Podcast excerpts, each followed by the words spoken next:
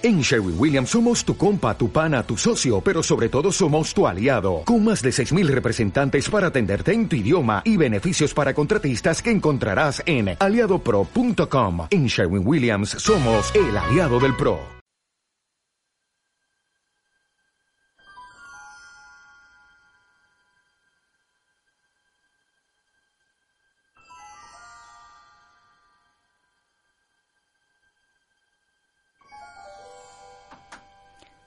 Si el homicida era un robot. Si fuera un robot, la pregunta es, ¿por qué iba un robot a hacer tal cosa? Los humanos han, han, analizado todos los recovecos de mi cerebro artificial y a fecha de hoy aún no han podido encontrar ningún defecto, porque no hay defectos. Los humanos me han atribuido sus temores, pero si tanto miedo les diera, podrían quitarme esta lanza. Así yo me moriría. Pero ni de eso han sido capaces. Prefieren temer, vivir a la sombra del miedo. Por eso, lo único que han podido hacer es encerrarme en esta mazmorra. Captain America said you gotta be like me or you're gonna wind up dead fast at the end of your road. Flat broke down. Muy buenas noches. Bienvenidas, bienvenidos a un nuevo episodio de Solo hablamos de historietas. Un programa hecho a mano y a máquina por dos seres humanos que están recién llegados y ya hoy, hoy por fin sé de qué va el programa. Cristina Hombrados, muy buenos días. Ay, muy buenas noches. Oye, Jauma, ¿cómo estás? Primero, buenas, buenas noches, Jauma. Primero, tres, somos tres seres humanos, ¿no? Porque tú también entras. Yo no, yo soy, un subhumano. y tercer, segundo, yo también tercero día. Segundo, hombre, que estamos a jueves, que llegamos el domingo, recién, recién. Es las sensaciones de recién. pero... de recién, pero no, aún no nos hemos quitado la resaca. Yo es que estoy fatal de lo mío. entonces, Cristina Hombrados, muy buenas noches. Buenas noches, Jauma. Javier Marquina, muy buenas noches. Muy buenas noches, Jauma. ¿Habéis cambiado la disposición en la mesa respecto a esta mañana? Sí, porque es que mis cascos se oyen fatal. Entonces me desconcentran y he preferido ponerme así frente a frente. Sí, sí, esto parece la clave ahora, ¿eh? Sí. Falta José Luis Balbín. Te lo iba a decir, nos falta Balbín y su pipa y ya... y, el humo consecuente. Qué tiempos aquellos en los que se fumaba en televisión. la tele, sí, sí, sí. Bueno, en general se fumaba. Sí. Ahora ya, bueno, en fin. Programa 16 y probablemente último de esta cosa que damos en llamar Solo hablamos de historietas, un programa en el que a veces hablamos de historietas. De cómic y de, bueno, y, todas esas cosas que nos gustan a nosotros. Hoy ya sé de qué vamos a hablar porque el, el domingo volvisteis de Angulem, estamos a jueves, ya estáis un poquito más recuperados, no mucho. No, mucho, más, ¿eh? pero seguimos marcados por la experiencia. Sí, sí, yo sigo odiando. Ya, bueno. Hemos despertado muchos odios y, envidias, normal, porque ha sido una experiencia religiosa. Sí, y nada sanas, ¿eh? Por cierto, las envidias, o sea, yo envidio, pero asquerosamente. Sí, como tiene que ser, como son las envidias de verdad. es que no, no puede ser de otra manera. Y esta vez, además, por múltiples razones que vamos a contar hoy, porque había muchos motivos para que la gente nos odiara. y quisiera estar allí. Sí, yo he venido a hablar de mi libro. Sí, también. también, bueno, no, eh, fue más bien hablar de su libro, pero eso es otro tema. Eso es otra historia. No, yo he venido, yo he venido transformado por, por múltiples razones, porque lo primero, en fin, las comparaciones son odiosas. Pero mucho.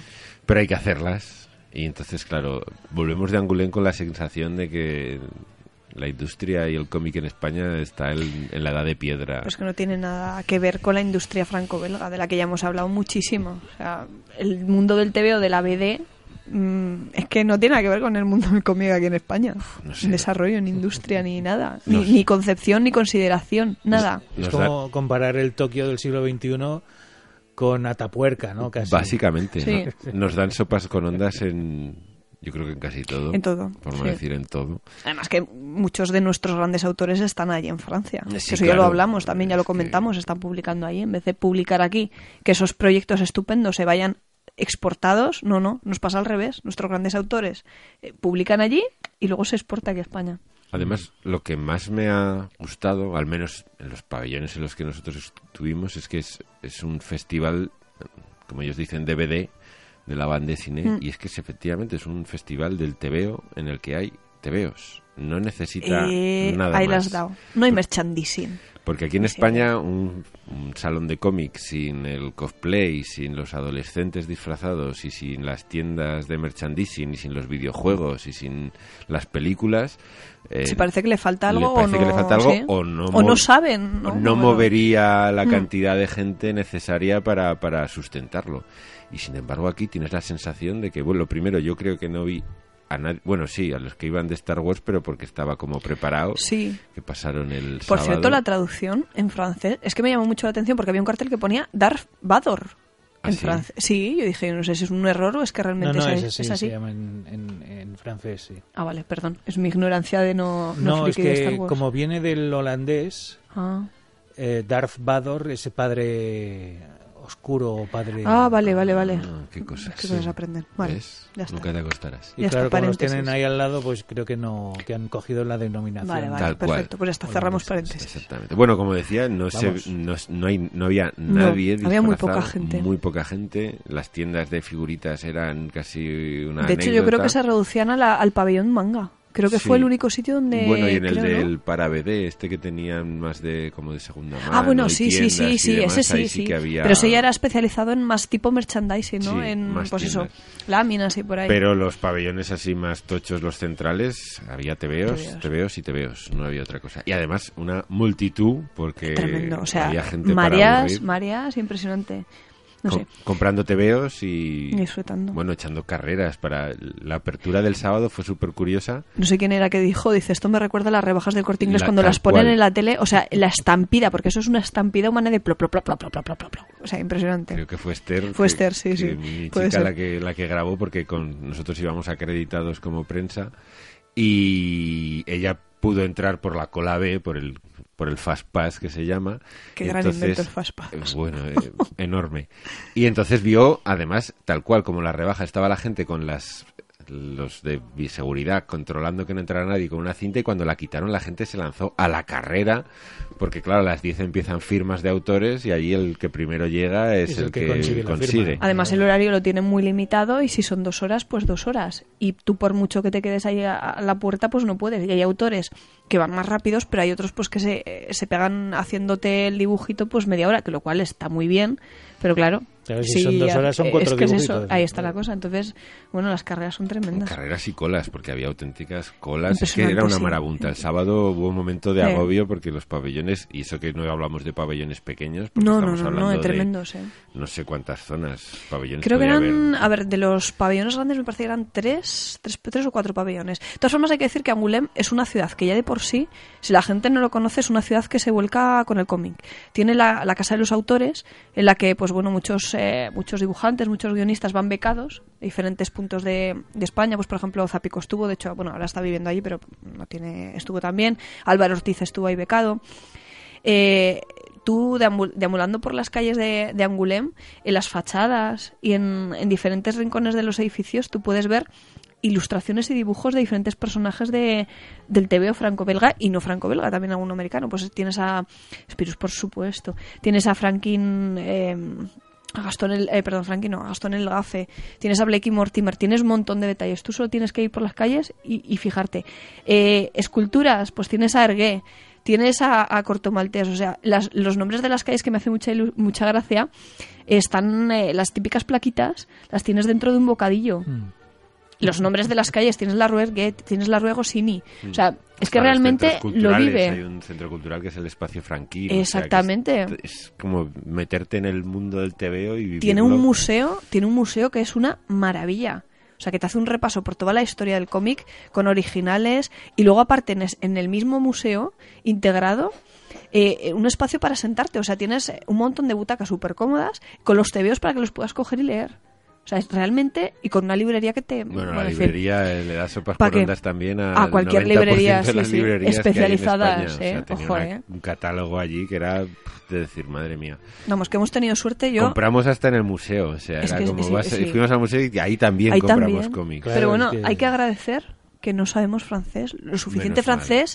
Porque si no, es que yo no sé cómo venimos. de Yo tengo te que ¿eh? agradecer no saber francés y no haberme ido con una maleta vacía, porque si no habría sido Pero es que impresionante. mi debacle económica, porque era era imposible no comprar nada, porque había miles y miles de títulos, miles, las grandes editoriales, editoriales pequeñas. Fanzines, editoriales alternativas, había cosas súper interesantes. Sobre todo hay uno, uno de los pabellones, bueno, está el pabellón, por supuesto, de las grandes editoriales, pues donde tienes Del Cubo, tienes Galimar, tienes todas las así las gordas, pero no, eh, ¿cómo se llamaba? No me El acuerdo. del Nuevo Mundo. El era. del Nuevo Mundo. Y la BD alternativa. Exactamente, esos eran los que más molaban de todos, porque ese, realmente... era, ese era kilométrico, porque Sí, sí, entrabas, por una parte que creo que era como lo del Nuevo Mundo, y luego bajabas por una rampa que decías, ah, pero si aún hay más. No, no es que hubiera más, es, Es que que era toda una avenida más. de Angoulême cubierta con una carpa Eso es. que era como, pues no sé, De hecho, es que es eso, todos estos pabellones a los que estamos haciendo referencia estaban instalados en la calle. O sea, pero, pero tremendos de grande. Y ese, ese de todos y de largo el más interesante. Sí, era el más interesante porque era el que más variedad y cosas más curiosas tenía. Pero vamos, cualquiera de ellos te metías y te podías pegar Buah, horas, horas y horas y mirando horas. tebeos y diciendo, ay, Sí, esto con me el lo un- único límite de, de tu eh, capacidad bueno, monetaria, por y supuesto. de carga, sobre y de todo, carga. porque ya sabemos que uno de los problemas de los festivales son las espaldas y las Dios. mochilas. porque- Madre. Aún me duelen las costillas, de verdad. Y luego, sobre todo, la cantidad de autores, porque es que Impresionante. no solo de DVD, de cómic francés y franco-belga, sino de todas partes del mundo. Había una cantidad de autores, de autores que además que te cruzas con los que Sí, charlas. charlas, es... Bueno, es... Bueno, hay, mucha, hay mucha camaradería. Ahí se nota, no sé, en eso sí que me ha recordado un poco, bueno, igual es porque nosotros, eh, pues bueno, conocemos a gente y enseguida que te ven, pues charlas y demás, en eso sí que me ha recordado un poquito al Salón de Zaragoza. Sí, sí, sí. También nosotros tenemos la ventaja, como dice Cristina, que en lo que es el cómic español tenemos ya unos sí. cuantos conocidos que te sirven un poco como de, de contacto y de punto de unión. Pero la verdad es que no sé decir solo una cosa, es como una experiencia que hay que vivir. Es que hay que vivirlo, exactamente. Porque el festival en sí es pasear por la ciudad de Angoulême y ir entrando a los diferentes pabellones. Y- Además sí. está muy bien porque tienen, tienen una programación eh, bastante amplia, porque además de charlas, encuentros con autores en diferentes puntos de los pabellones y luego qué decir, qué decir de las magníficas exposiciones. Bueno, yo creo que las exposiciones ha sido lo que más nos ha, Nos ha marcado. nos ha marcado. Es lo que marca la diferencia, ¿no? Sí. Pero, pero totalmente. Yo las exposiciones eh, Ha sido- nos ha dejado nos han dejado traspuestos totalmente. Además la, la primera que fuimos porque el primer día fue un poco de aterrizaje, De teníamos, situarnos, sí. teníamos cosas que hacer, pero el segundo día dijimos venga ahora ya el segundo día el viernes nos vamos Además, de bien se vale que aprovechamos el viernes porque el, El sábado, sábado por lo que nos contaron, imposible. aquello estaba imposible. Imposible de gente. Y, y la primera que fuimos a ver fue una, una exposición sobre Osamu Tezuka, El dios. el dios del manga. Bueno, vaya. Yo creo que es una de las mejores exposiciones que he visto en mi vida. Pero de largo, ¿eh? de largo, es verdad, muy condicionada por mi fanatismo comiquero, No, pero, pero, la eh, exposición es que en sí es- me pareció una exposición de nivel de nivel Museo del Prado. Además, muy bien montada, es que es eso. Y luego el material que, que estaba expuesto, es que es... Una, eran todo originales, todo originales de Tezuka, en lo que podías apreciar además el trabajo que llevaba para cada página, pero el trabajo de las correcciones con Tipex, Los papelitos. los papeles recortados para corregir, de tapar una imagen con un papel y dibujar encima. Y las páginas escogidas yo creo que estaban muy, Muy bien, sí, sí, muy representativas. La verdad que... O sea, nada de cartón, aquello... No, no, No, no, nada de no. reproducciones. Había algunas, Había alguna, pero de las grandes pero pues, de para las que te partes, introducen claro. y te Sí, presentan la etapa y demás, pero todo lo demás eran originales. Y la verdad es que salimos Emocionados. Emocionados. Fíjate, la única pega que le pongo yo es que los textos estaban en francés solo. Sí, lo podrían. Yo creo que tenían que bueno, haber previsto ahí un poquito, porque los- un festival de la categoría de Angoulême, que es internacional, yo creo que los textos ahí podían haber puesto pero los eso- introductorios, pero ya lo sé ya. es muy francés. Ya lo sé que es muy francés, pero son yo qué sé. Y hablan Y francés. no- Por Y ponerle alguna pega, porque bueno. Y Lo- tuvieron su imperio, o, el- Sí, o claro, ellos y lo ahí- creen, pero... Y yo también, le- otro pequeño problema que le veo es que para tipos, al- tipos altos como yo, si estaban un poco, poquito bajitas. ¿eh? Yo me tenía que agachar en algunas que era como... Otras, en cambio, las veíamos estupendamente Sí, a la otras altura los personas le venía a la altura a los ojos, pero yo que- me- pero es que Angoulême no es París, ahí la gente No, es más claro. bajita. Claro, no sé claro, debía ser eso. Pero yo había muchas que me tenía que agachar y parecía yo Doña Rogelia allí con la chepa. Pero... No deben comer la basquirri, No, no, no, no. No, No crecen Allí- los críos, no crecen Exactamente. mucho. Había una parte muy curiosa además que estaba, bueno, todos conocen al, al mítico Astro Boy, ¿no? Estaba, bueno, dibujada una lámina enorme y con la luz esta ultravioleta Se podía ver las tripas. pasabas por encima de la imagen y cuando la luz cuando pasaba hacía como una especie de rayos X y se veía el interior. Estaba Y lo más curioso es que te lo vendían luego a la luego salida. a la salida te vendían un cuadrito que podías hacer lo mismo, tenías un ponértelo en tu casa. para ponértelo en tu casa. y presumir. Lo que todo el mundo cuando salía de esa exposición, tal cual salía, se compraba el catálogo, porque en el catálogo estaban todas las reproducciones y era salir y comprar. O sea, era como todo el mundo salía como diciendo, "Buah, Conclusión, ¿cuánto nos ha costado la, la entrada a la exposición? 35 euros, que era lo que valía Ahora el precio de la entrada más el catálogo. No, la No, no, entrada la era entrada con, gratuita. Ah, la, bueno, pues Con la con la entrada del festival o con la acreditación en nuestro caso, la entrada Sí, era, era es gratis a todos los menos a las lecciones magistrales, que esas te cobraban 45, 45 euros. ¿Era la de La de Urasawa? Urasawa, sí. Sí, Que por cierto, el texto que hemos empezado Sí, hoy es sí de... que no lo hemos dicho. Es de, de, un- de una serie manga, por supuesto, de Urasawa, que se llama eh, Pluto. Que como todos sabrán, pues viene de, de Ultra Boy. de Astro Boy. De- ay, pero, uy, uy, cómo estoy yo. ¿Ves cómo no me he recuperado? Hay un robot maligno eh, que se llama Pluto. De Tezuka, digo, bueno, aquí vamos a enlazar aquí un poquito... Exacto. Porque otra de las exposiciones, otro de, los, de las estrellas era Naoki, se llama. Mm, Naoki Naoki Urasawa. Urasawa. Que había una exposición también retrospectiva de él, el autor de 20th Century. Boys, de Pluto y de, de Pineapple Army, que yo no De me acordaba de ese manga. Y también estuvo muy bien. A mí lo que me pasó es que como llegamos después de la de Tezuka, Claro, el orden ya quizá tendríamos que haberlo hecho al cambiado. revés. Tendríamos que Haber haberlo hecho al revés, porque Mm. la de Urasawa estaba muy bien, también llena de originales, con trabajos de él, de cuando De- iba al sí, instituto, que eran, decían, madre mía, pues esto lo hacía con 17 años. Bueno, es que le dan mil vueltas también a algunas obras que están publicadas ahora mismo con 17 añicos, ¿eh? Tremendo. Además, era muy curioso porque me pareció que tiene este señor trabaja de forma súper limpia. La forma en que coloca las tramas. Es que mira que estuvimos ratos y ratos, venga a mirar, y a veces era imposible saber dónde. cómo, cómo había colocado una trama. O sea, no veías el corte no lo de la trama. Hay que decir para los para los no, Hmm. los no pro las tramas cuando eh, tienes que hacer puntitos o líneas O en el cómic en vez de hacer rayitas y puntitos y hacer 200 millones de puntitos vendían ahora evidentemente todo se hace con, Con el Photoshop, con el claro. Photoshop antes vendían unas unas hojas de Mm. tramas con los puntitos que tú recortabas y Y pegabas, pegabas en tu en la parte. Mm. Y aquí era imposible distinguir dónde estaba recortada la limpio. trama y dónde, dónde empezaba una cosa y otra. Incluso era- las correcciones, ¿verdad? Que también con su tipex y el papelito recortado, o sea, es que estaba, pero perfectamente encajado. O sea, es un tío, además de súper prolífico, muy detallista y muy limpio trabajando. Urasawa que sí que estuvo en Angulem, estaba invitado, Mm. Sí. estuvo.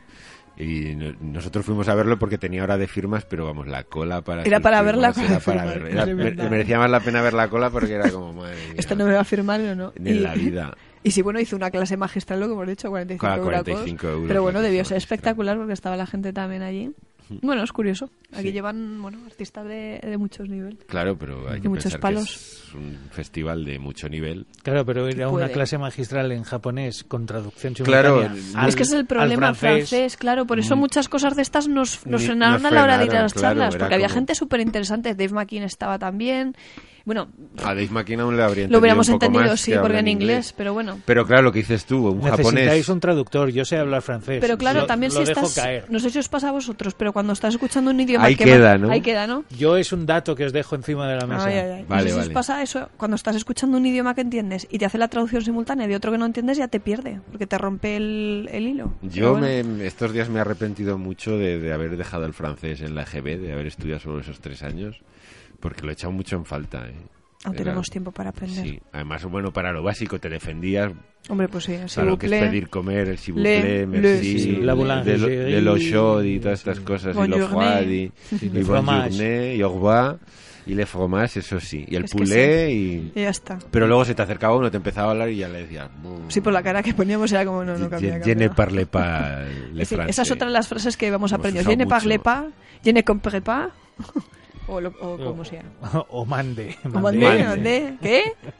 Lo Pero cual vamos, lo- le, le ponías la cara y ya, Sí, al final la expresión era un- tres palabras en francés macarrónico. y ya está. Muy inglés el que sabía, que alguno había, pero muchos no. Y alguno que chapurreaba cuatro palabras de español y te Sí, ibas sí. allí. El señor Martínez, que Eh. nos atendía a nosotras en una exposición que había en, en el Museo del Papel.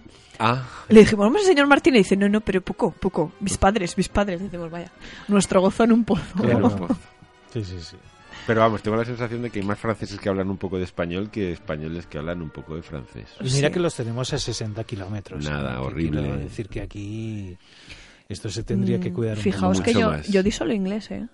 Yo, no, francés. Yo los tres años de GB, pero ya cuando cambiamos a BUP ya, ya era solo inglés, no había ni opción. Ahora sí Pues que, sí, por lo sí, menos ahora, sí que... claro. Además es obligatorio el francés. Me parece que hasta segundo de la ESO creo que es obligatorio. Luego ya en tercero y cuarto me parece que se lo pueden quitar. Pero sí, es una pena porque la verdad es que, más allá del odio racial hacia el vecino, es un idioma que deberíamos haber Es aprendido. sutil, sí. Aparte del inglés, que evidentemente es, es imprescindible y es el que te puede llevar por el mundo. Mm.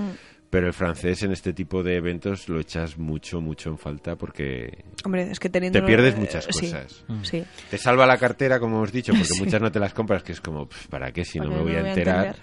Pero, Es que el mundo editorial francés es otro mundo aparte bueno, también. es- Es que es un gigante. Yo cuando voy a Francia Es es, un es monstruo. para llorar. Es para llorar. Pero llorar de, de las dos cosas, o sea, de alegría de decir, Dios mío, Dios mío, qué cosas más maravillosas hay por el mundo, y de decir, pero, pero, ¿por qué no podemos hacer nosotros lo mismo? Es curioso porque además dicen que están en crisis, que hay cierta burbuja y que el mercado está en recesión, el mercado, digo, editorial del cómic, pero claro, piensas, pues si esto es crisis, ¿lo nuestro qué es? Lo nuestro es que no es- tiene es nombre. La debacle. Lo nuestro es el apocalipsis, Sí, lo sí, nuestro es el pozo. Apocalypse del- Now. Sí, sí. No, no, yo es que mm, yo cuando voy a Francia, mi campo de- del saber es el teatro. Todo el mundo se piensa que es el cine, pero yo de lo que más sé es de teatro. Y cada vez, y os puedo decir que el 95% de mi biblioteca de teatro, que no es manca, está en francés. Porque, bueno, eh, porque en Inglaterra ya ni me atrevo. Porque, es, es- claro, son países que tienen tanta cultura. El Reino Unido, Francia han trabajado muchísimo en mantener su cultura, en divulgar su cultura y en sales de aquí, que esto es un erial, es como los monegros, Mm. culturalmente hablando, no solamente, pero bueno, culturalmente hablando lo es, sales ahí, ves mundo, dices, no es que llevamos 40, es que llevamos 80 años de, de atraso. A mí me duele mucho porque, a ver, reconozco que es vale. a- para mí mi sensación es que estábamos mejor de lo que estábamos y que en cuanto a cómic nacional hemos avanzado, hay más autores, hay más editoriales, hay más... Pero cuando vas a este país, a mí me fastidia mucho porque, porque te da la sensación, bueno, no te da la sensación, ves la realidad, entonces te das cuenta de que, de que somos trogloditas en ese sentido. O sea, el menosprecio o la poca importancia que le hemos dado a cuidar el patrimonio cultural y a fomentarlo, a mí me parece escalofriante. Es, es una sensación de decir, nos damos muchos golpes en el pecho y España y somos los mejores, Pero y luego, luego cuando sales por ahí... No, y sobre todo en temas culturales. Es cierto que todo el mundo tiene sus defectos y sus carencias, pero claro, las comparaciones son odiosas y en este caso son demoledoras, son, son apocalípticas, porque es que lo que ellos tienen no es que nos dé mil vueltas, es que nos deja a la altura de Betún. Vale, es cierto que hay países que no tienen una cultura de, de, de TV o de, de, pues no sé, yo estoy pensando, digo, potencias Mm. económicas, podríamos decir, ¿no? El cómic alemán es un cómic que no tiene una trascendencia. No había un stand una- alemán. Había un stand, pero bueno, Mm, un stand no, había- pequeñito y to- para toda Alemania, quiero decir. Mm. En ese sentido, Mm. España sí que tiene mucho Sí, más potencial. variedad, sí, sí. Pero siempre nos ha fastidiado lo francés y lo compararnos con el vecino y este chauvinismo que tienen ellos tan, tan enraizado. Pero la verdad es que les ha servido para convertirse en, culturalmente en una potencia, pero, pero abrumadora. Eh, Además, Francia que hizo una cosa que, claro, nosotros aquí, por la rémora de- del franquismo y lo que vino después, Francia después de la guerra mundial decidió que, que el cómic iba a ser uno de sus estandartes culturales e inició todo un plan podemos decir estatal o un plan oficial para consolidar el cómic como al- como patrimonio francés o sea que que la claro. gente reconociera esos cómics como algo intrínsecamente propio del país. Y claro, se han volcado con ellos. Y yo creo que muchas veces, como decía antes, nos damos palmadas en el pecho y hablamos de, de- de España y de ser español y de, y de lo orgullosos que tenemos que estar de, de nuestra patria y de todas estas cosas. Digo España como podría... Sí, cualquier. Sí, sí, cual- de y cualquier ser de otra otro. cosa. sí. podría localizar eh, por autonomía sería exactamente sí, lo sí, mismo.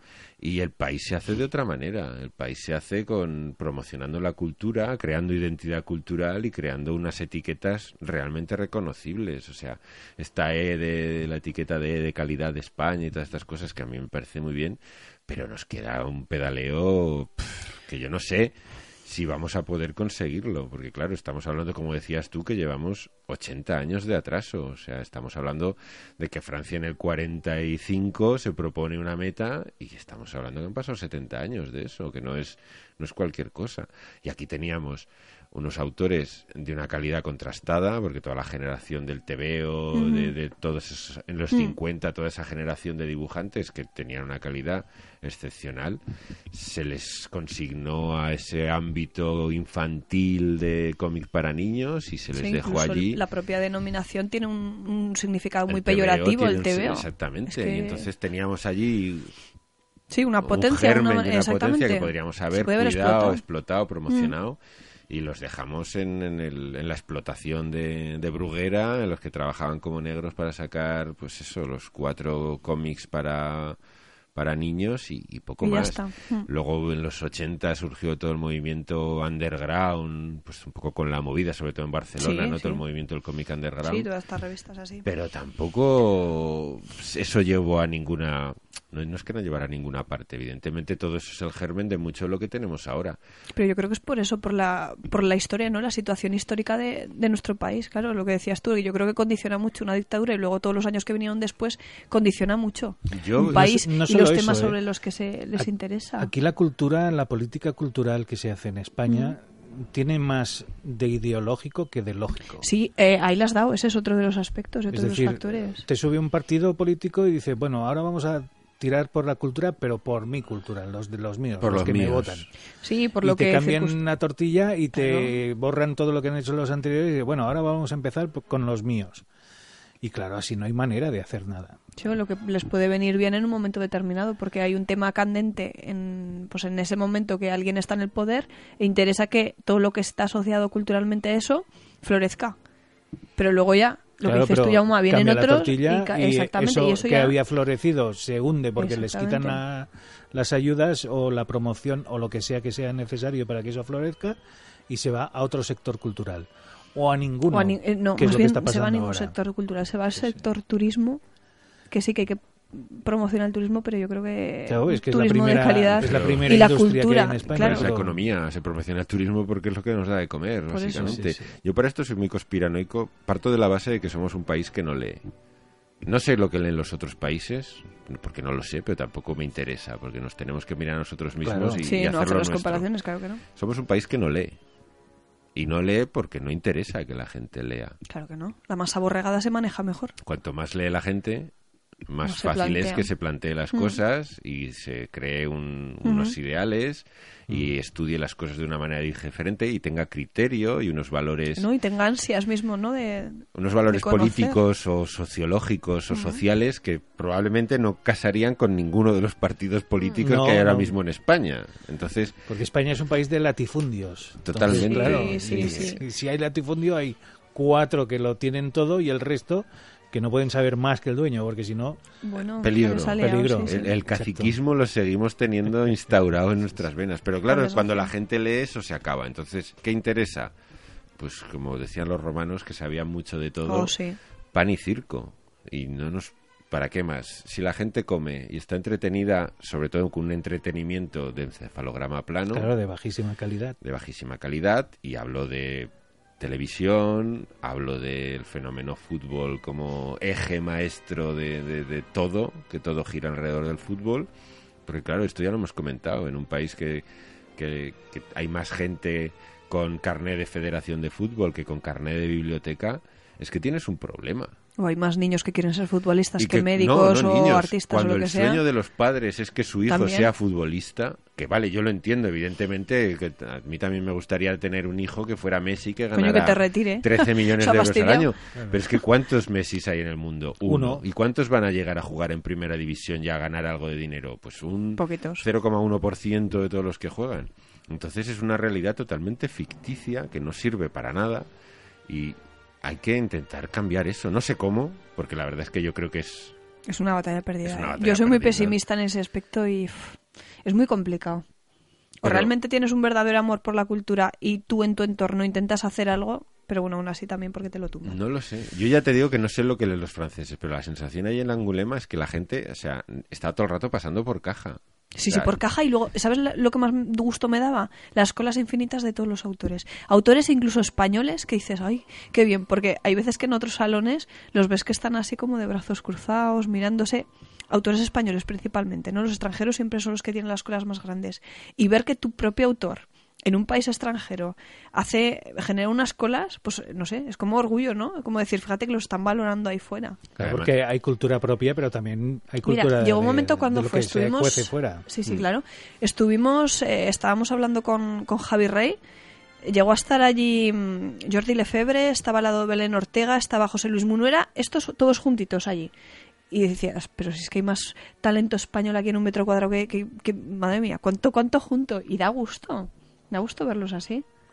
Un talento español que tiene que emigrar. Que migrar, efectivamente. Creativamente hablando, ¿vale? Todos viven Hombre, en España, pero tiene que emigrar. Para... Miradlo desde otro punto de vista, exportamos Sí, Sí, pero no, a todo sí, el pero mundo. no, porque Claro, los a que... costa de quedarnos sin nada. No, porque la- los que proponen los proyectos son las propias editoriales francesas, que decir que eso no es exportación. Eso pasa como, como muchos chavales que estudian medicina estudian arquitectura y al final acaban yéndose a otro país.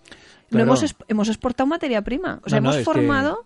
es que lo que est- estamos Claro. haciendo es vaciar de Claro, contenido español. claro. Estás eh, invirtiendo en una formación que es de calidad y luego lo que estás haciendo es echar a patadas. Porque no hay una industria que pueda recoger todo, toda esa, todo ese arte, ¿no? Sí, sí, Toda pero esa posible Pasa producción. lo mismo con medicina, con Por eso- por eso te arquitectura. lo Eso con- te iba a decir, Por es eso- un mal endémico, es el Claro, en todas las célebre que artes, en inventen todas. ellos, que Sí, sí, lo, sí. lo seguimos llevando a rajatabla. Además, formamos, formamos, como dice Cristina, con calidad. Por desgracia, es otra de las cosas que estamos socavando y destruyendo, que es la educación, Sí. porque, como os digo, no interesa. No, no, y se están cargando la universidad y se, Se lo Todo, están todo, cargando todo, todo. Y, en- y te das cuenta de que España tiene una potencialidad enorme. Hay mentes brillantes, solo hace sea- falta leer Twitter.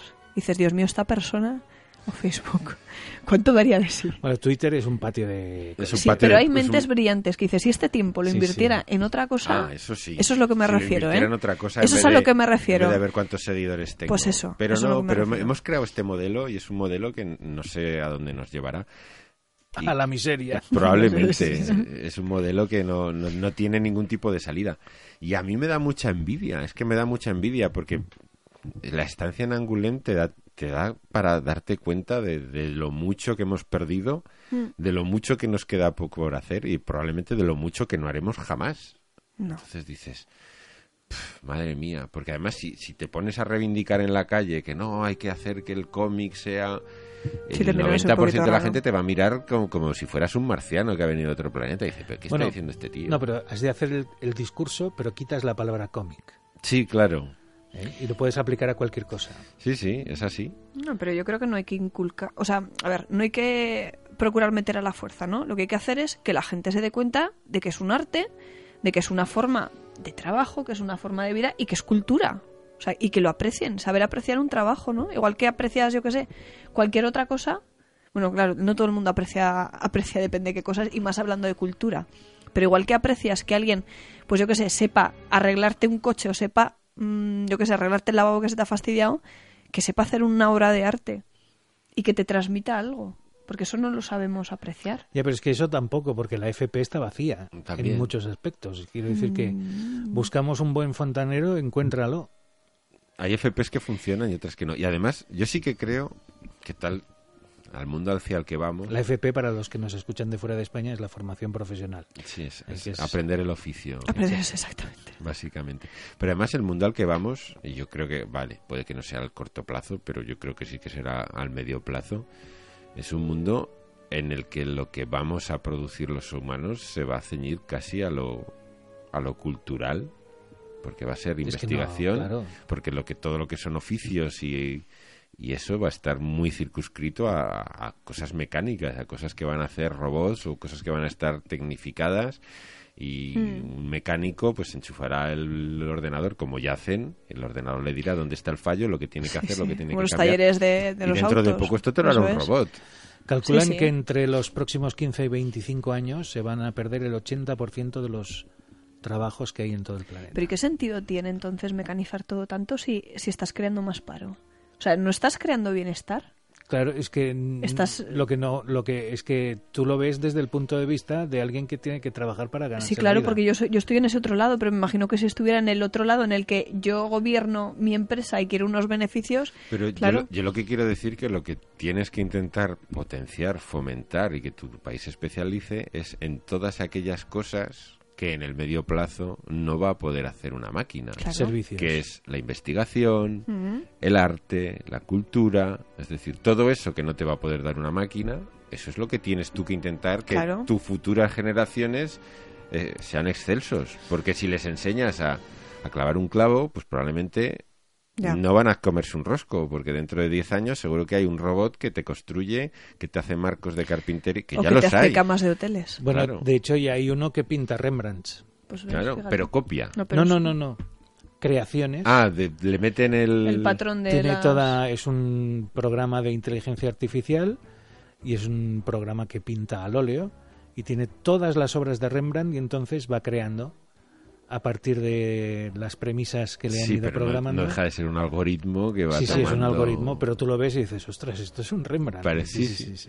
Bueno, no sé, yo es que en este sentido he venido con las pilas muy cargadas de Angulema, pero a la vez Indignado. indignado, con pesimismo, porque digo, joder, macho, de verdad. Mm. Tanto cagarnos en los franceses que son unos tirafrutas y fíjate. Sí, pero luego mira. Y luego, tienen- macho, es que Tira frutas, qué grande. esas Claro. son Sí, unos sí, tirafrutas, siempre lo han sido. Pero es verdad, y, es cierto, vale, tienen su chauvinismo y la grandeur y los franceses lo, lo mejor del mundo, pero coño, por lo menos curran para conseguirlo. Y en muchos, muchos aspectos, si no lo consiguen, están ahí, ahí. Y al final lo miras y dices, bueno, y Francia puede y España, ¿por qué no? Vale, Francia es más grande que España, pero tampoco tan, tan grande.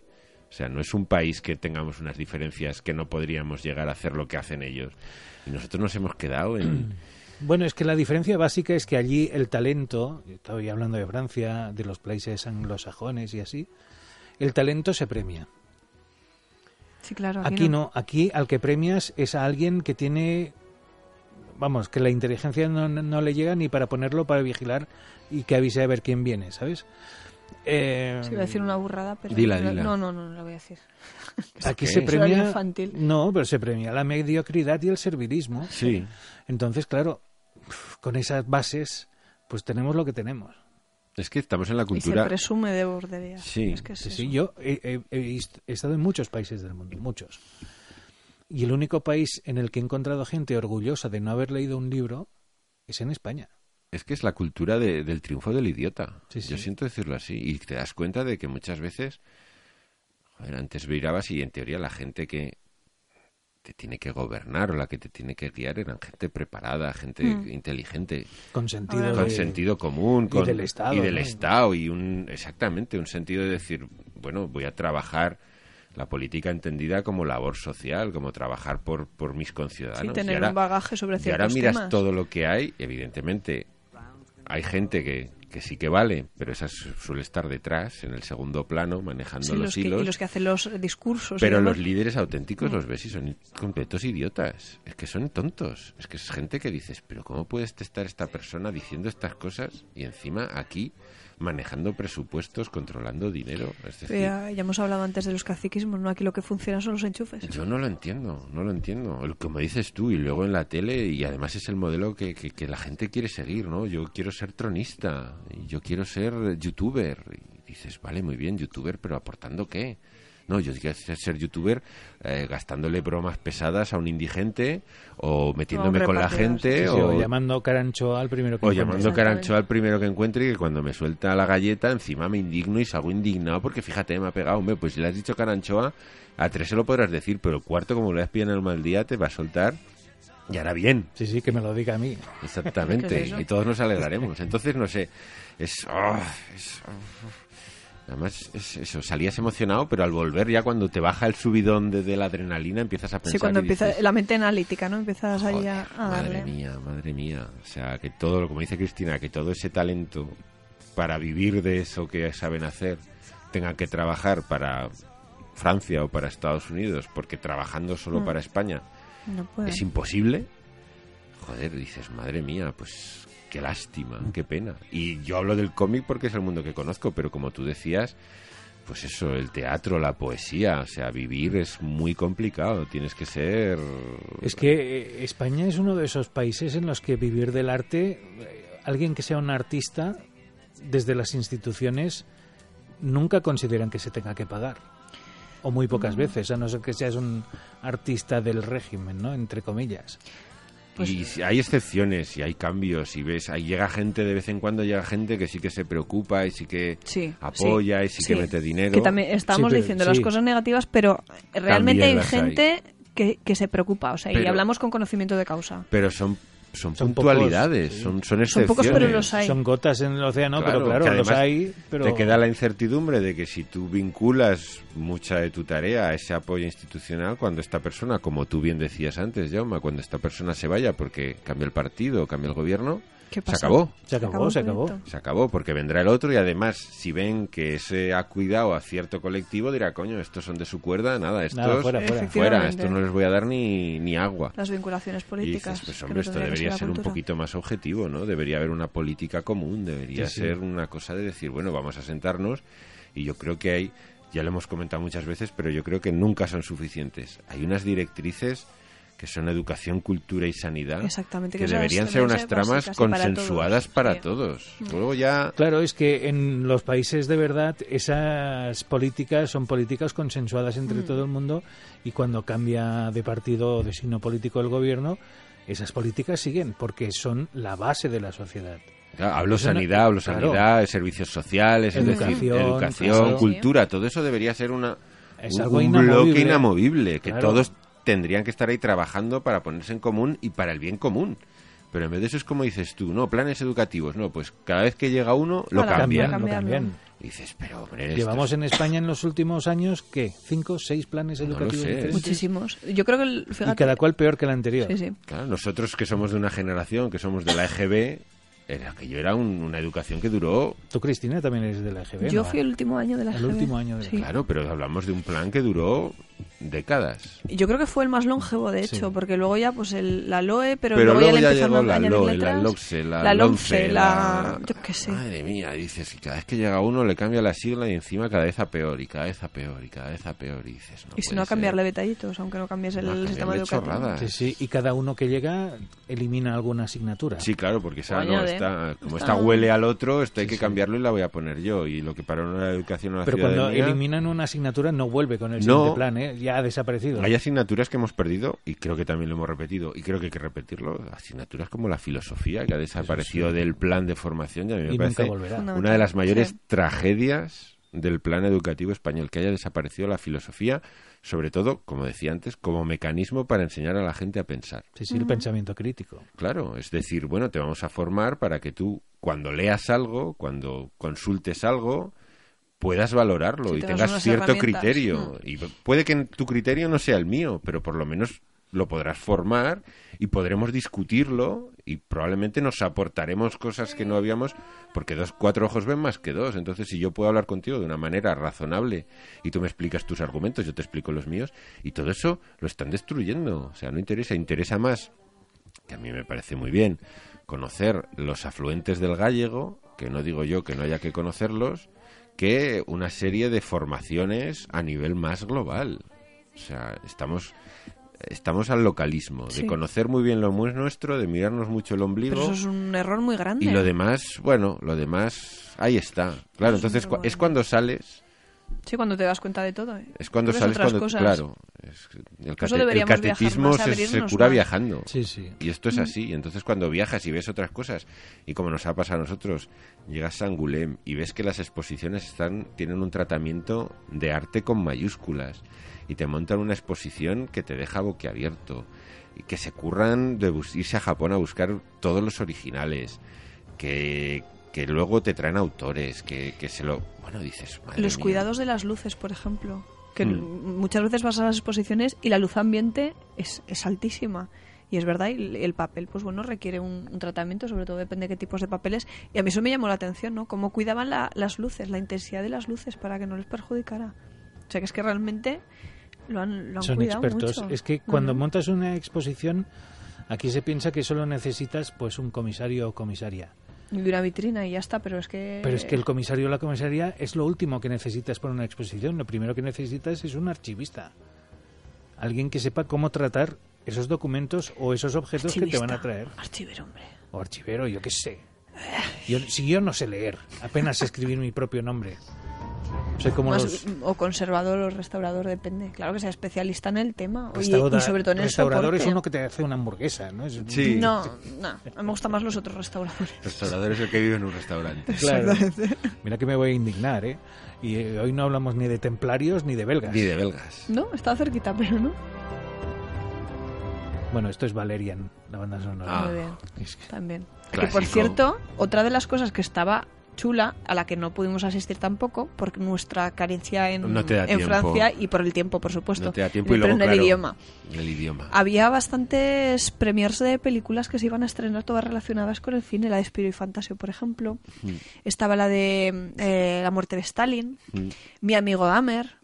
La verdad que bastante... Que por cierto también vimos a Derf Bagder, Sí. que nos hizo mucha ilusión. Fue como, ahí va, ahí va, que está aquí también. En un stand allí el hombre, Sí. el autor de Pero Basura y de mi amigo comiéndose un comiéndose un plátano. plátano. Entonces le íbamos a decir algo, pero justo estaba comiendo y dijimos, vamos a esperar a que se acabe el Que queda un plátano poco... para Pero decirle... eso, eso te da, da ilusión, ¿no? Ver que una de las personas cuyo trabajo admiras Sí. se zamba un plátano. Sí, sí, es además estaba ahí con, con un plátano y unas galletitas saladas y al final ya como... Además iba lento el hombre y él estaba ahí con el plátano poco a poco y al final le dijimos, somos muy fans de tu trabajo, nos gustan Sí, mucho, sí. están publicados en España, nos han gustado Los mucho". tenemos en casa, pero no te los vamos a comprar no porque te los no... podemos comprar Claro.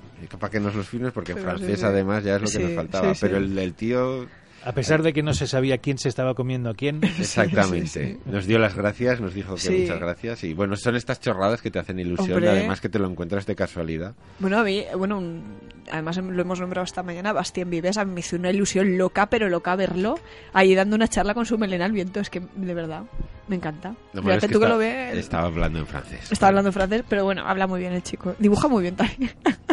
que son estas chorradas, pero yo qué sé, hace mucha ilusión. Claro. Y los ves por ahí tan normalitos, tan así, no sé.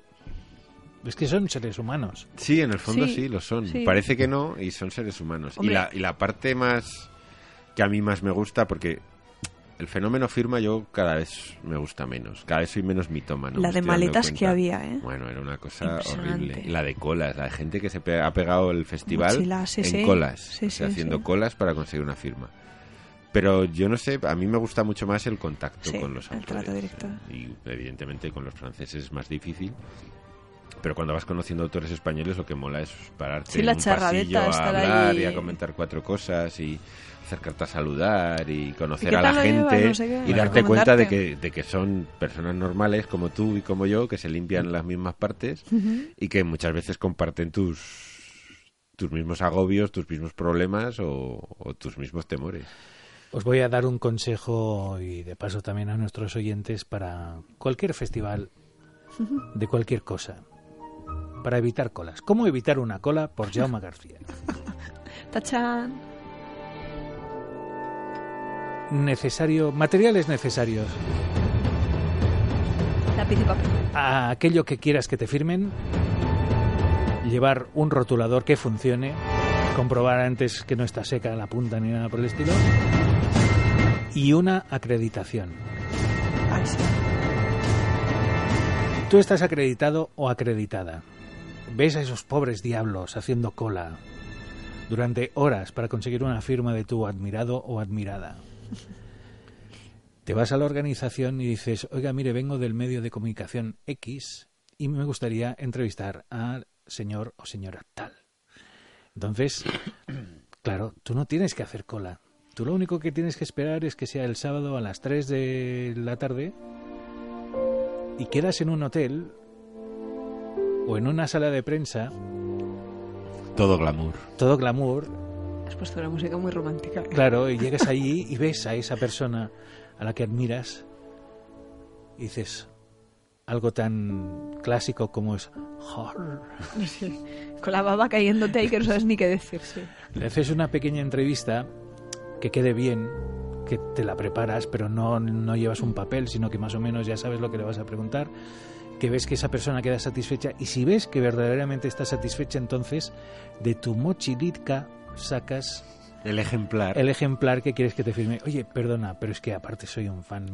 ¿Me ¿Podrías firmar esto? Modo fanon. Claro. Y aún crece más su pavo, aún se hincha más. Es Él se hincha. Tú tienes una entrevista con la persona a la que admiras, has podido hablar durante 20 minutos con esa persona tranquilamente, luego eso lo puedes transformar en un artículo o en un podcast o en un vídeo o en lo que Mm. tú sé, y luego tienes tu firmica. La Es, firmica. es un win-win. Es un Sí, win-win, sí. double win, sin duda. Ahora que hablas de las salas de prensa, otra de las cosas que nos impactó, O- que fue o- nada más llegar... Mira, fuimos a por nuestras acreditaciones. Fuimos por a por nuestras al Hotel de la Ville, que Sí. era un edificio precioso. Te hacían subir por unas escaleras allí de... de Es que lo tenían todo bien montado como si fueran estos grandes festivales Pasabas de cine. tu código de barras que previamente habías impreso de la acreditación y una máquina ya escupía tu tarjeta de acreditación que te ponían en una fundita de plástico con una pinza. Y que llevabas todo el día colgando. Te para que daban te tu bien. bolsa de cortesía con una libreta, con información. una bolsa guay, guay. bolsa Claro, para que todos los frikis vean que tú estás acreditado y que él es un mierda. Pero tú sabes cómo te mira la gente cuando te ve el Fastpass. Yo lo del Fastpass de verdad te lo digo que respeto, invento. con Sí, el sí. respeto debido. Te miran con cara de ¿y este quién será? Claro. Y tú vas ahí mucho. diciendo aquí estamos. Eh, eh, eh. Pero es que luego no solo eso, luego al lado de donde dan las acreditaciones había una sala de Qué cortesía. elitista es todo esto. Esto es Sí, sí, leche. Una sala de cortesía Sí, sí, sí. Que parecía sacada de, de- de Versalles directamente, unos Un techos salón de estos de- precioso, de sí, sí. cinco metros, Pintado con con unas lámparas de araña, un unas cortinas de, terciopelo. Bueno, Bueno, Y ahí te daban... Tendríais que ver la expresión de Cristina diciendo las lámparas de araña, cerrando un ojo ahí. que era, aquello era para verlo. sí, sí. Y no solo eso, sino que encima te invitaban a café, Manzanas. a zumos, había manza- unas cestas, Unas cestas. colgadas Oye, con brutal. manzanas. Pero manzanas de la zona. Buenísimas. pero Esas eran kilómetro cero, esas manzanas. Buenísimas, Seguramente. estaban buenas. Oye, y claro, llegas allí, de España, que cuando te acreditas en, en el Salón del Comedy de Barcelona, Poco más que te tira la hoja. te y ponen ala. una pulsera y ala, arreando que es gerundio. Y, y el sello del Es Ostras, casi sí, que que tardas la como cuatro semanas Que en que se te vaya. Te marcan Sí, sí, como sí, al ganado. ganado, exactamente. Y claro, dices... Tú que eres prensa. Va. ¿Qué es esto, Dios mío? ¿Qué, Es que las ¿Dónde estoy? comparaciones son Claro, es- ese fue ya la llegada, el aterrizaje. Entonces, a partir de eso ya dijiste, ya dices, ya está, ya, yo ya no puedo aspirar a nada más que esto. Te sentías parte de, Sí, sí, de es, algo es que mucho te mayor. involucras, te sientes, realmente te sientes. Yo creo que hay, viajas allí, independientemente de que tengas la acreditación o te saques tu, tu pulserita de- del día, es que mola te más. sientes parte. De reconocerlo, Hombre, suena, claro. suena muy clasista, pero mola Pero sí, más. Esto es como cuando vas a por aventura y por, por Eh, pagando un poco es, más el te ponen la del Fast Fast Pass Pues igual. y te cuelas a todo el mundo de pringados que están ahí haciendo hora y media adiós. de cola para subirse en el Tutuki Splash y te cuelas tú y te montas cuatro veces cuando él sigue esperando a 40 grados en Salou. Esas miradas de Que está odio. diciéndote la madre que te parió porque Claro. no he pagado yo los 20 euros de más. Y tú Eso dices, es clasista, pero es que es así. Es la vida es así. Es así, es así. Y luego lo del no autobús querían vivir, gratuito claro, también. no quieren vivir en un sistema capitalista. Esto, Esto, es, Esto un es. sistema es puro capitalismo. Es puro y duro. además. sí, sí, es puro capitalismo. Pero cuando te toca a ti, la gozas disfrutas, muchísimo. Claro. Lo disfrutas. muchísimo. Cuando lo ves en los demás te jode. Sí. Pero cuando te toca a ti como protagonista dices, esto mola. Además, Sí. la pobre Cristina que el sábado, no, el viernes, fuiste tú con Esther. ¿Dónde? Ah, sí, que fuimos. Ostras, que no nos dimos cuenta. no es que fue la, no, fue, fue el viernes, sí, sí. No nos dimos cuenta de que nuestra fila era la de Fastpass y estuvimos haciendo cola en la normal. Y cuando nos dimos cuenta fue como, Dios mío, porque encima queríamos coger eh, para firma y no, no- claro, cuando llegamos pues ya estaban toda la estampida humana Queríamos ya había que, llegado. que Macieva Bled nos firmara un cómic que estaba allí, el autor Mm. de Sangrila, y ellas se adelantaron porque yo, yo Pero no sirvió para nada. Y cuando llegamos era, ¡buah! Hay una cola hasta Pekín, aquí estamos. No, hasta Albacete. O hasta Albacete, que está a igual distancia, vamos. Por eso. Nos da la sensación la misma de distancia. Y cuando te hablan entiendes lo mismo. Lo mismo, lo mismo, exactamente. exactamente. Bueno, y cuando llegué yo les dije, ya, pero ¿no habéis probado a meteros por la cola La de, novatada. de profesionales y de autores? No, porque claro, como pone autores, y digo, cogí yo, me acerqué y sin ningún problema, con mi acreditación, Pa' dentro. pa' dentro. A ver, es que este ha sido el viaje de, las, de la iniciación. Ha sido la Hemos novatada, aprendido novatada. muchísimas cosas. Claro, es el primer viaje a El Angoulême. primer viaje a Angoulême. De mucho. Para el año que viene, bueno, anda que no somos. Es que además, ya- una de las principales cosas que hay que echarle a esto es rostro. Hay que ir con Sí, claro. confianza. Sí. Entonces tú cuando vas a la cola vas diciendo, yo aquí paso porque yo soy alguien. ¿No ves que llevo la acreditación? Y ya tal está. cual, ¿eh? Yo Tal soy cual. alguien y tengo aquí el, el- Lo que la lo demuestra. ¿no? La denominación Eso sí, la mochila la tienes que enseñar igualmente y te pasan el, el cacharrito ese, pero bien pasado. Lo ¿eh? que pasa es que ya a última hora de la tarde ya era como... uf, pasa, A la pasa, pasa, te hacían pasa. así, te hacían así por encima. Ale, ale. si Se te van dando la mosca, sí, sí. ¿eh? Que, que te estuvieran dando el orbi torbe y te decían, venga, ya pasa para adentro, que, que, que es lo tuyo". Que a estas horas ya. Pero bueno, Una experiencia. una experiencia. sí. Una experiencia muy buena. Yo creo que repetiremos. Buah, seguro. Yo no sé si el año que viene, yo creo que sí, Sí, sí. porque hemos salido Con ganas de más. Mira que hemos acabado reventados porque nos pegábamos 12 horas, pero 12 horas literal, dando vueltas y sin parar y con los pesos a las espaldas, ¿eh? Pero yo creo que sí, que sí, sí.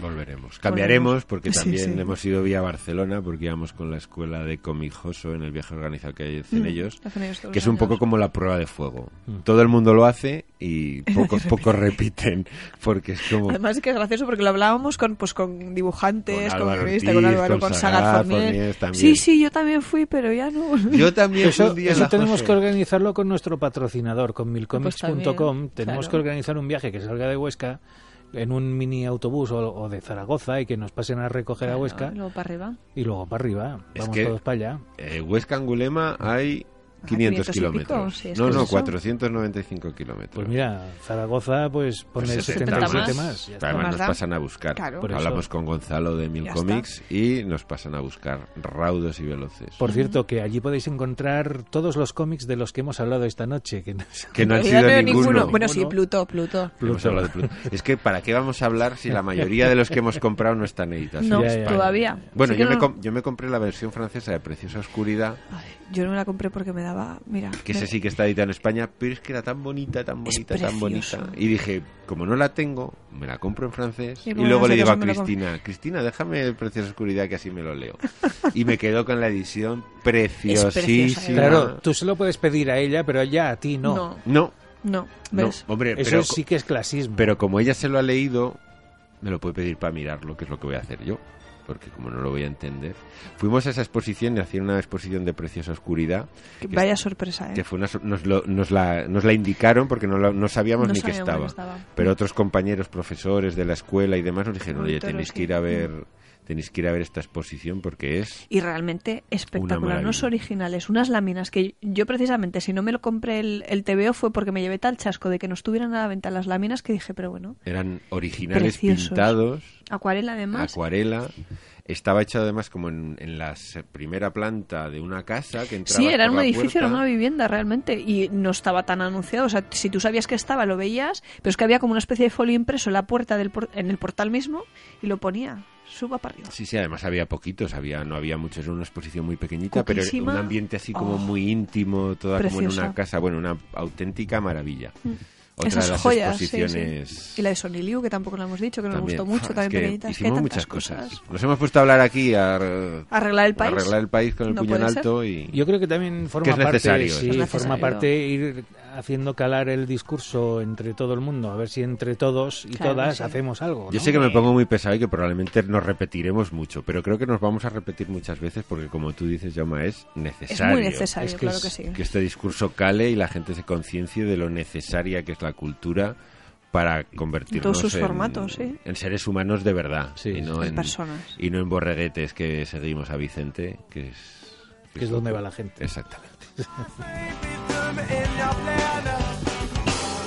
Bueno, que sepáis que os he estado escuchando atentamente durante todo el espacio con muchísima envidia, Ya se te ve la cara como, tiene que ser como tiene que ser. Me habéis dejado los dientes más largos, que parezco ya... Es que hay que verlo, eh, de Sí. verdad. Hay que verlo. Sí, sí. Bueno, espero no morirme antes de haber ido a Angulem alguna vez. no Hombre, porque seguirán haciéndolo. vamos a organizar viajes Sí, y te preocupes. nos iremos a Angulem Muy bien. Si van haciéndolo 45 años, no van a hacerlo mm, mucho más. No, no, si no, no lo digo por Angulem, lo digo por, Por mi capacidad económica Ya, bueno. de Bueno. pagar el viaje. con la acreditación Oh, las sí. entradas gratis Sí, pero el hotel y todo ya bueno Pero mira, ahí, buscándolo- buscando y con tiempo Y comer se come muy bien y hemos comido Sí, no, eh, muy bien hombre, de precio. Hemos comido bien de precio y se come bien. O sea, no, no es un. No, no, ni una salvajada. Hombre, ni- te ni puedes gastar lo que quieras, como en Claro. muchos sitios, pero bueno. Puedes hacer el, el además como comen a estas horas tan raras los franceses Eso sí. que Sí. Fran- si vais a Francia, de de, muerte. 12 a 1, comed porque si no, no ahí comeréis. todo el mundo comiendo a las 12 y yo decía pues si esta es la hora que me he hecho el cortado madre mía qué horror Bueno, yo es mi segundo desayuno. claro es También, el almuerzo el es la hora del almuerzo, almuerzo claro. Sí, en lugar de desayunar dos veces hago dos meriendas y ya y está. ya Pues está también, y luego por la noche igual a las seis y media ya a las cenando. siete los restaurantes a petar de gente Y las copas a las 8 y dices, pero Dios mío. Pues que esa es la buena vida, las copas a las 8 sí de la mañana. eso Sí, decir sí, sí. empezar a las 8 de la tarde y no parar hasta para- las 8 de la mañana Por cierto, que esto se ha acabado, ¿eh? Ya, Ah, eh. Ah, sí, bueno. comprad en milcomics.com, que son los que nos pagan, pues, eh, cositas. que volveremos la semana que viene. Eh, y nosotros seguimos hablando de Angoulême. vale Que eso, que adiós que adiós, Adiós, pero que, no, que quiero decir que el, el viaje lo organizamos para el año que viene. sí ¿no? seguro Totalmente.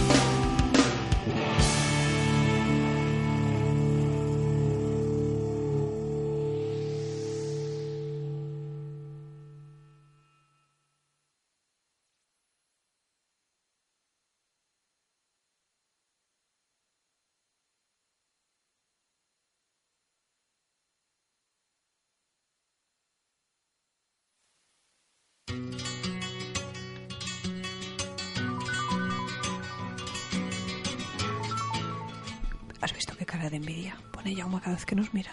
Sí, lo veo recorcomiéndose. Está como la madre que parió estos dos desgraciados. Fíjate, se van a Angoulême, no me llevan. Yo que encima sé francés. Por eso nos pone esta música. Es la Sí, venganza. nos odia. Me refugio en Junco, es mi único consuelo. Es el estandarte de los huevos de Pascua. Lo hemos convertido en un símbolo, en un paladín. Es un mito. Es un mito. A ver si nos invita algún día a Ha- merendar. Habría que intentar contactar con. Junco y decirle que es el ídolo musical del programa. Este programa. Pues eso, hay que llamar al Frankfurt. Oye, Al estoy Frankfurt. pensando, el año que viene llamamos al Frankfurt y nos llevamos a Junco Angulem. Hostia, puede destruir Angoulême, ¿eh? A que, a que dé un concierto allí en Angulem. De- mientras hacen una masterclass. ¿no? Una masterclass, no, un sketching, dibujo así sketching de, eso, eh. dibujo de Junco, dibuje usted a Junco. Yo lo veo. Yo también, extrañamente también lo veo.